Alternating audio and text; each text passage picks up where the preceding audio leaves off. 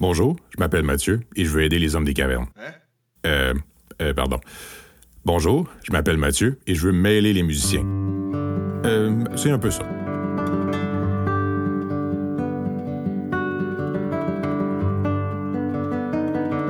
Bonjour tout le monde, mon nom est Mathieu Boucher, j'espère que vous allez bien. Je suis heureux de vous retrouver pour un nouvel épisode du Musicien stratégique, épisode numéro 6, pendant lequel nous allons aborder un sujet que j'avais hâte de présenter, puisque c'est un sujet qui euh, illustre bien à quel point la recherche peut nous amener des pistes de réflexion auxquelles euh, on n'avait pas nécessairement pensé. C'est un sujet aujourd'hui qui défie toute logique, selon moi, qui va, euh, qui va défier ce qu'on a appris probablement toute notre vie, puisqu'on va aborder les vertus de se mêler un peu, de se mêler volontairement dans notre travail instrumental pour tester et solidifier notre apprentissage. On va discuter, de ce qu'on appelle en anglais le Contextual Interference Effect. J'espère que mes, mes points d'accent étaient à la bonne place. Donc, l'effet d'interférence contextuelle, donc se mêler un peu pour mieux apprendre.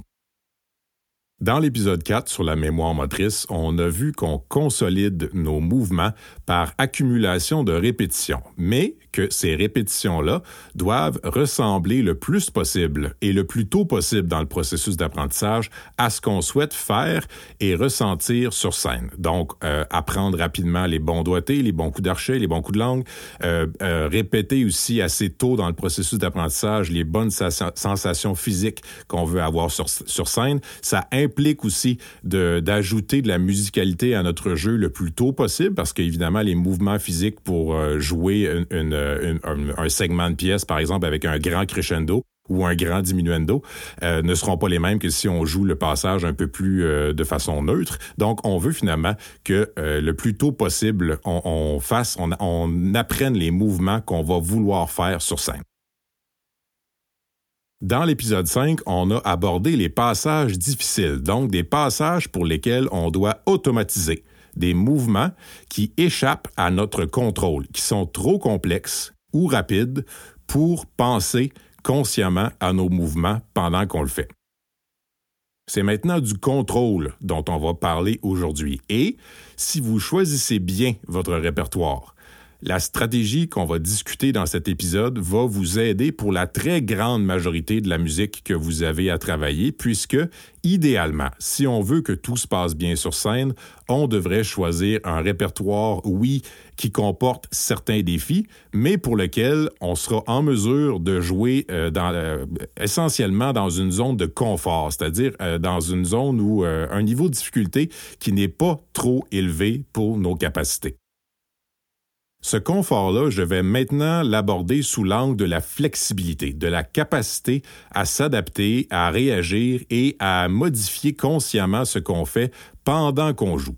Par opposition, au travail d'automatisation dont on a discuté dans le dernier épisode, qui consistait en fait un peu à, construire des, euh, des rails de chemin de fer très solides dans notre tête, des rails qu'on va pouvoir emprunter au moment de jouer le passage difficile et qui vont nous permettre justement de rester sur les rails, mais avec pour conséquence de ne pas pouvoir changer de direction. Un train ne peut pas décider euh, subitement, je vais prendre ici à gauche, donc il est sous les rails, il ne peut pas en sortir, et c'est un peu ça qu'on veut créer, mais de façon positive, à, travers des réussites euh, dans notre tête lorsqu'on joue un passage difficile. Donc, ça, c'est pour l'automatisation. Pour ce qui nous intéresse aujourd'hui, donc le développement du contrôle, un peu l'opposé, ce sera donc complètement l'inverse. On veut que toutes les directions soient possibles. Et dans ce cas-ci, le concept de répétition euh, tel qu'on qu le conçoit habituellement est justement la chose à ne pas faire. C'est un peu euh, pour cette raison que je n'aime pas personnellement le mot français de répétition pour traduire le, mot pratique qu'on utilise souvent, euh, qui est un anglicisme en fait, mais le, dictionnaire de la langue française dit que c'est le mot répéter qui serait le bon mot pour pratiquer, alors que malheureusement, dans la plupart des cas, répéter nous mène à faire quelque chose qu'on ne devrait pas faire idéalement lorsqu'on travaille. C'est donc un mot qui est plus ou moins euh, bien choisi selon moi. On va donc découvrir ensemble l'effet d'interférence contextuelle.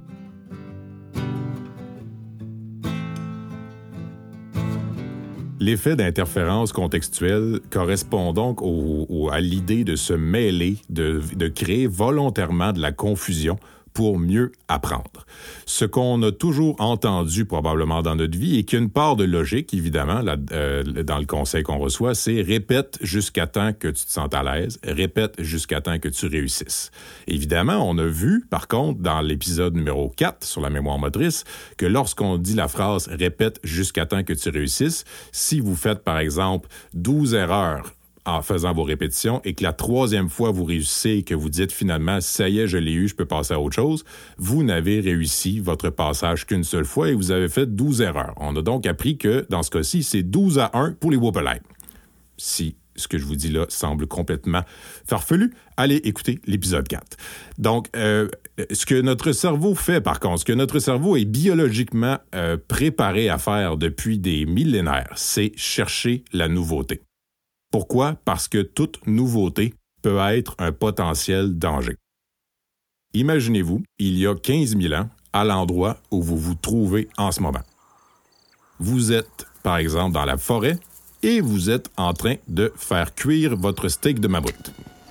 Possiblement des erreurs historiques dans ce que je dis, mais on s'entend que c'est pour un exemple. Donc, vous êtes en train de faire cuire votre steak de mammouth et tout est tranquille. Les branches subitement bougent derrière vous si vous ne réagissez pas, il est possible que dans les 10 secondes suivantes, un chasseur de la tribu rivale vient vous tuer à coups de roche pour voler votre steak, ou vous êtes euh, vous-même le repas d'un tigre à dents de sabre euh, si vous n'avez pas réagi. Donc, notre cerveau est, est, programmé pour chercher la nouveauté parce que toute nouveauté est un potentiel danger. Ça peut sembler bizarre de dire ça dans notre société euh, occidentale où il y a des lois, où on a des, des, nos maisons sont sécuritaires et ainsi de suite mais notre cerveau n'a toujours pas compris qu'on est en 2020, 21, 22, peu importe quand vous m'écoutez, euh, qu'on est euh, qu'on est rendu dans le monde moderne et qu'il n'y a plus de danger comme à l'époque où on était dans des cavernes en tribu et qu'on devait aller chasser le mammouth pour euh, pour manger. Donc on est encore dans cette dans cette période-là dans notre cerveau malheureusement ce qui fait que le, cerveau cherche de la nouveauté. J'ai deux anecdotes à vous raconter par rapport à ça. D'abord, quand je donne euh, des conférences et que j'explique ce sujet-là, je fais tout le temps exprès avant la conférence de mettre euh, une pièce de monnaie ou une clé ou peu importe dans mes poches. Et lorsque j'arrive pour expliquer l'effet d'interférence contextuelle, je regarde tout le temps le public et je leur dis, regardez-moi dans les yeux j'ai quelque chose d'extrêmement important à vous dire. il faut vraiment m'écouter. Et là, discrètement, je mets la main dans ma poche, je prends la clé, et pendant que je dis le cerveau ne résiste pas à quelque chose de nouveau, je laisse tomber la clé. Qu'est-ce que vous pensez qui arrive? s'il y a 50 personnes qui m'écoutent, je vois 50 paires euh, de 50 regards qui suivent la clé tombée et ou qui regardent à terre quand on entend le bruit. On ne résiste pas à quelque chose de nouveau. Euh, autre anecdote qui est encore plus farfelue il y a quelques années, je donnais un cours donc euh, à, l'université de Montréal, grande bâtisse où il y a plusieurs plusieurs vitres et, et pendant le cours, le cours où j'expliquais euh, l'effet d'interférence contextuelle. Ce n'était pas pendant que je l'expliquais, ce serait trop beau, mais pendant le cours, le trois heures où j'avais expliqué l'effet d'interférence contextuelle, à un certain moment donné, il y a un, employé qui est arrivé sur sa nacelle pour euh, nettoyer les vitres du local dans lequel j'enseignais.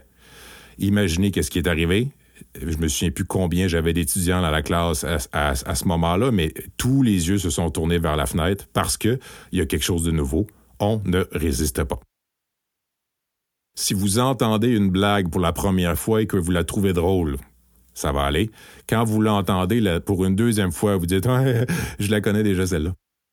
Et vous l'entendez la troisième fois, vous faites peut-être juste et vous ne riez plus du tout. Donc, dès que vous entendez une blague pour la deuxième ou la troisième, euh, fois, euh, vous ne riez pas du tout. Parfois, bon, j'avoue, j'ai du vécu là-dessus. Parfois, la première fois, ce n'est pas drôle du tout. Mais quand même, donc, vous, vous, vous, euh, vous entendez la blague et vous riez. La deuxième fois, vous riez moins. La troisième fois, vous ne riez plus du tout. Imaginez, pour votre cerveau, entendre le même passage pour la 27e fois, avec les mêmes sons les mêmes mouvements, les mêmes nuances et les mêmes sensations physiques. Plus ça va, plus le cerveau s'ennuie. Et plus il s'ennuie, plus il va chercher la nouveauté. Et c'est là souvent que euh, là, il y a un oiseau dehors, ça devient irrésistible. On se met à penser à ce qu'on va faire en fin de semaine. On se met à penser à complètement d'autres choses. Et on, on est en train, malheureusement, d'entraîner notre cerveau à penser à autre chose pendant qu'on joue. Donc, plus on va changer, on va modifier les choses au fil des répétitions pendant qu'on répète, plus notre cerveau va être rassasié de nouveautés. Parce qu'il faut le reconnaître, peu importe notre âge, dans notre cerveau, il y a un jeune chiot qui ne veut rien savoir de rester sur place. Et c'est pourquoi je dis tout le temps à mes étudiants, quand on répète, il faut satisfaire le chiot. On devrait donc ajouter du changement dans chacune de nos répétitions. Je ne dis pas, si vous répétez le passage 27 fois de suite, qu'il faut faire le passage 27 fois différente, mais d'une répétition à l'autre, on va tout le temps changer au moins un paramètre dans ce qu'on joue. Et quand je parle de paramètres, je parle de, par exemple, le tempo, le volume, la stratégie qu'on utilise ou même la section jouée. Donc, vous avez, si vous voulez profiter de l'effet d'interférence contextuelle, ce qu'on va appeler à partir de maintenant les répétitions aléatoires, donc puisqu'on ne répétera pas par bloc, ce qui, ce qui était l'autre façon de faire, c'est-à-dire on répète jusqu'à temps, on répète la même chose jusqu'à temps qu'on le réussisse, ça c'est la répétition par bloc. La répétition aléatoire maintenant implique de changer justement quelque chose à chaque répétition. Vous avez donc la possibilité, par exemple, de figer trois des aspects que j'ai de mentionner et d'alterner deux ou trois options avec le paramètre qui reste. Donc, par exemple, une même section avec la même stratégie, avec la nuance originale, mais à trois vitesses différentes. Ou encore la même section, la même nuance, la même vitesse, avec trois stratégies différentes. Donc, par exemple, euh, si vous êtes pianiste, par exemple, la main gauche seule, les deux mains ensemble, le solfège. Solfège en disant le nom des notes de la main droite, par exemple. Donc, vous, allez pouvoir faire, si vous, si vous respectez l'idée de la pratique aléatoire, des répétitions aléatoires, main gauche, deux mains ensemble, solfège. Deux mains, solfège, main gauche. Solfège, deux mains, solfège main gauche, solfège, donc ainsi de suite. On change tout le temps un des paramètres. Euh, donc, évidemment, il y a aussi une, euh, une section, une stratégie, une vitesse, trois nuances, et euh, une possibilité que vous avez pour profiter de, de, de cet effet-là, amener un côté même un peu ludique, c'est de, de mettre un petit dé dans un petit contenant de lunch, donc un petit contenant euh, souvent transparent, là, dans lequel vous mettez peut-être des petits fruits ou des noix, peu importe, euh, et finalement d'avoir ça à portée de main, d'avoir le dé là-dedans, brasser le petit, le petit contenant et d'avoir associé au préalable euh, une, des, euh, une des possibilités, euh, en fait d'avoir associé six possibilités, six façons de jouer le passage à chacune des phases du dé. Et maintenant, c'est le dé un peu qui décide, qui amène un côté aléatoire à votre, à votre pratique, à vos répétitions. Dans tous les cas, l'idée est de devoir réfléchir et prendre une petite décision entre chacune des répétitions. Donc, de devoir se poser des questions, prendre une décision. Maintenant, je vais le faire euh, triple forté. Maintenant, je vais le faire euh, très lent, très doux. Maintenant, je vais le faire juste la main gauche ou juste, euh, juste avec le, coup de langue, juste l'embouchure sur la même note. Peu importe. Chaque fois que vous faites une répétition, vous avez eu une petite décision à prendre avant de le faire. Il y a donc un petit côté un peu ludique, un peu improvisation même dans vos répétitions et vous allez tirer beaucoup de bénéfices sur le plan de l'attention de devoir prendre ces petites décisions-là plutôt que d'être un peu en mode automatique, pardon, et on répète et on répète et on répète et ainsi de suite et on ne réfléchit plus entre chacune des répétitions. Peut-être que vous m'écoutez en ce moment en vous grattant la tête et en vous disant intérieurement Pas sûr. Je vais maintenant vous parler des avantages de la gestion aléatoire des répétitions par rapport à la gestion par bloc. La gestion par bloc, c'est ce qu'on fait traditionnellement. Les musiciens, c'est ce qu'on s'est fait dire souvent. Il y a une certaine logique, oui, de dire répète jusqu'à temps que tu le réussisses, mais euh, on va maintenant parler de, des avantages de la gestion aléatoire des répétitions, c'est-à-dire introduire un peu de changement entre chacune de ces répétitions-là.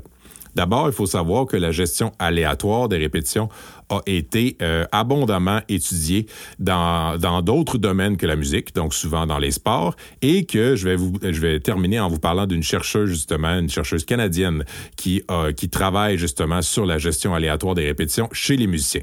Donc, ce qu'il faut savoir d'abord, de façon générale, dans tous les types de tâches euh, qui ont été étudiées avec la gestion aléatoire, on remarque un, apprentissage plus solide à long terme quand on utilise la gestion aléatoire des répétitions. Donc, si je vous ai convaincu euh, d'utiliser l'approche aléatoire et que vous l'essayez dès aujourd'hui, il est fort possible que vous soyez mêlé, que vous fassiez plus d'erreurs et que vous, soyez en train de repenser à ce que je vous ai dit dans l'épisode 4, c'est-à-dire de, de, répéter vos réussites et de, diminuer les erreurs, ainsi de suite, pour avoir le pourcentage d'essais réussis le plus élevé possible, et que vous vous disiez finalement, ça marche pas son affaire, ça fonctionne pas ce que vous êtes en train de vivre, c'est euh, en fait le, danger des trucs. Euh, oui, parfois il y a des bons trucs, mais il peut arriver parfois que des trucs soient ce qui fonctionne à court terme, puisque c'est ce que l'humain est capable de percevoir facilement. Donc, ce qui est à court terme, la recherche, ce qu'elle permet de faire, justement, de voir, ce sont les effets à long terme. De un, puisque les effets souvent sont mesurés d'un point de vue extérieur, donc d'une autre personne que la personne qui fait la tâche, et les résultats sont conservés. Donc, c'est plus facile de comparer un temps numéro un et un temps numéro deux, c'est-à-dire si vous commencez à utiliser une stratégie et que trois mois après, vous, passez un nouveau test pour vérifier votre apprentissage, ben c'est plus facile de faire la comparaison entre les deux quand on a les données de chacun plutôt que de se fier aux souvenirs de la personne. Il faut donc faire attention au sentiment que ça ne fonctionne pas à court terme, parce que c'est justement à long terme que ça a des effets bénéfiques. Et à court terme, je vous le dis, l'effet, c'est de nous mêler. Donc, c'est volontaire et c'est le fait de se démêler volontairement aussi, de, chercher à se démêler qui va nous aider à long terme également. On a donc un avantage sur l'apprentissage. On a aussi un avantage très euh, très immédiat en fait, donc du court terme que vous pouvez euh, que vous pouvez euh, percevoir par vous-même rapidement, c'est le fait de devoir constamment s'adapter entre les répétitions. Euh, oblige le cerveau à travailler davantage, donc euh, et à travailler comme il le fera lors d'une prestation. Donc, l'adaptation constante demande de prendre des, des, décisions constamment, ce qui va être bénéfique pour votre attention. Vous allez peut-être moins tomber dans la lune pendant que vous répétez.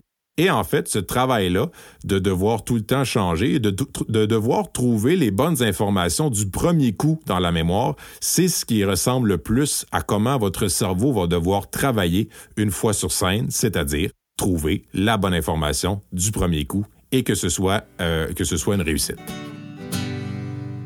Troisième avantage et celui qui est peut-être mon préféré, euh, particulièrement pour les musiciens, c'est que si on applique euh, les résultats d'une étude euh, qui a été réalisée en laboratoire, donc l'utilisation des répétitions aléatoires donnerait une meilleure capacité à prédire le résultat réel de la prestation. Si on applique donc chez les musiciens les résultats qui ont été, qui ont été observés dans une autre étude, les musiciens qui utilisent la, répétition aléatoire pourraient avoir une meilleure capacité à prévoir comment la prestation va réellement se passer.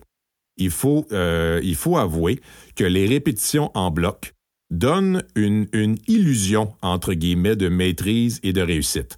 En modifiant constamment comment on joue un passage, on se retrouve à jouer le passage pour la première fois comme ce sera le cas sur scène. Même si vous alternez deux ou trois, paramètres, donc par exemple euh, tout pareil avec trois volumes, il reste qu'à chaque fois que vous faites le passage forté, c'est la première fois que vous le faites. Même si vous l'avez fait auparavant, c'est jamais deux fois de suite. Donc, euh, ce travail-là, euh, va, vous aider justement à vous préparer sur la scène, puisque, il faut l'avouer, ce serait pas une très bonne idée de dire sur scène, laissez-moi le répéter 26 fois et je vous promets que la 27e fois va être un chef-d'œuvre. On peut pas faire ça on peut pas faire ça sur scène, c'est une chance chaque fois. Donc se donner une chance pendant notre travail nous démontre notre maîtrise réelle du passage. Donc par conséquent, utilisez la répétition aléatoire va vous permettre d'avoir moins de surprises sur scène.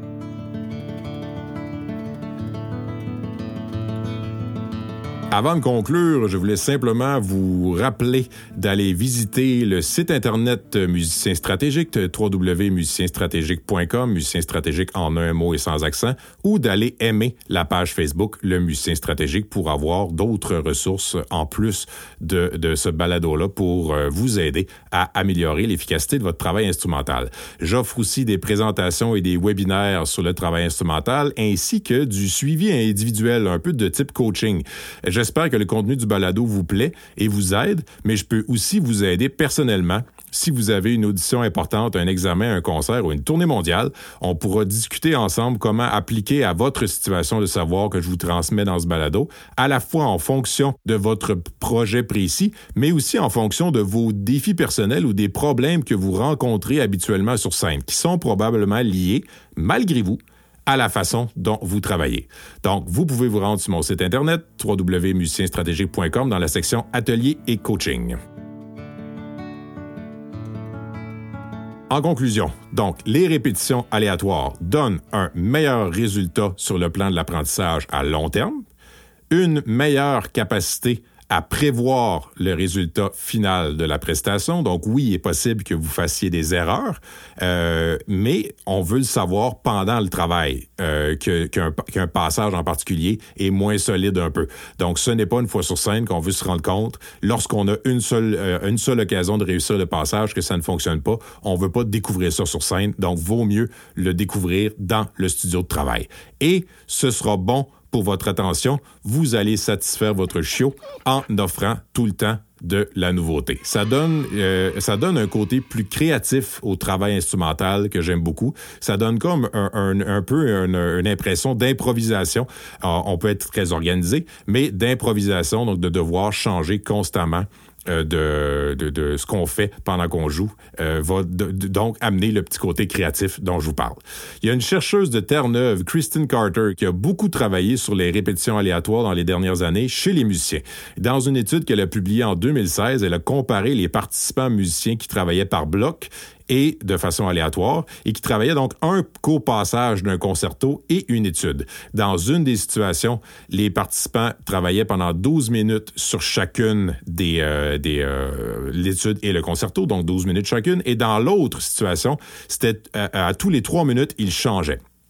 L'étude a été réalisée sur une seule journée, donc c'était un effet à court terme. Évidemment, on n'a pas pu mesurer les bénéfices à long terme, mais parmi les résultats, les participants qui ont utilisé l'approche aléatoire ont, pour la plupart, considéré la stratégie comme efficace à court terme. Donc, 8 participants sur 10 qui ont reconnu ces bienfaits même si cette tâche-là était réalisée à court, à court terme, donc pas d'effet à long terme mesuré, mais malgré tout, ils disaient préférer la stratégie par bloc. Donc ça, je trouve ça très drôle parce que malgré le fait qu'il disait oui, ça fonctionne mieux, oui, ça, ça doit être plus efficace, mais j'aime mieux le par bloc quand même. J'espère que vous ne ferez pas comme les participants à cette étude-là et que vous adopterez la répétition aléatoire, la gestion aléatoire des répétitions dans votre travail instrumental. On a vu donc des bénéfices à long terme. Il est possible que vous soyez attiré à court terme par le côté créatif et le côté euh, d'avoir tout le temps de la nouveauté. Et il faut se faire confiance ou me faire confiance à tout le moins que vous allez voir les bénéfices à long, à long terme. Je vous invite donc à aller vous mêler. Merci d'avoir été là. Je veux terminer en un gros merci à mon ami Jean-Sébastien Potvin de Vonti Productions pour la post-prod de l'épisode et j'espère vous retrouver pour un prochain épisode du Musicien stratégique. Bon travail et prenez soin de vous.